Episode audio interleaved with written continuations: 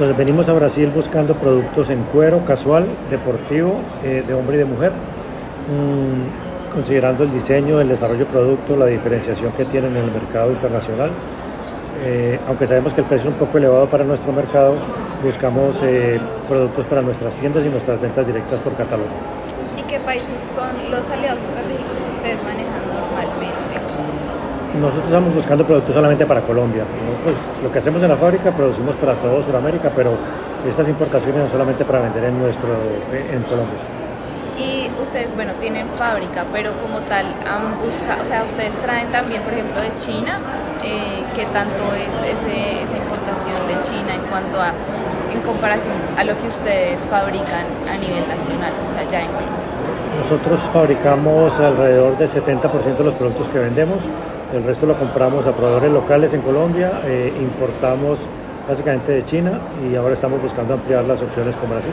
Es decir, nunca habían trabajado con el mercado de Brasil. No, sí, hemos comprado sandalias, hemos comprado baletas, algo de mujer para el catálogo, pero ahora estamos buscando casual deportivo para mujer y hombre en cuero. Bien, y en la fábrica de Colombia, ¿qué tanto están produciendo al día?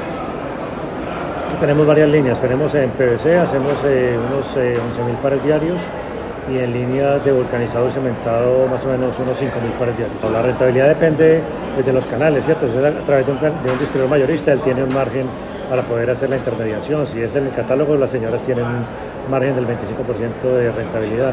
Y si es en las tiendas, tenemos un precio directo, pero con los gastos directos de las tiendas. O sea, tenemos multicanalidad y cada uno tiene un PVP diferente y unos costos diferentes. También tienen e-commerce. También tenemos la página y estamos en todos los marketplaces del país, en los principales marketplaces del país. Y es decir, bueno, en puntos de venta propios, ¿cuántos son? Tenemos 80 puntos de venta propios y entre concesiones y consignaciones 120 adicionales, en total 200 puntos de venta. Complementar el portafolio de producto con un producto de buena calidad, eh, lo que estamos buscando es el precio porque el precio es sumamente alto para nuestro nicho de mercado, pero estamos buscando alianzas eh, y por volumen con las compras directas con nuestra marca, eh, tener en las tiendas y en catálogo un producto de buena calidad, básicamente en cuero.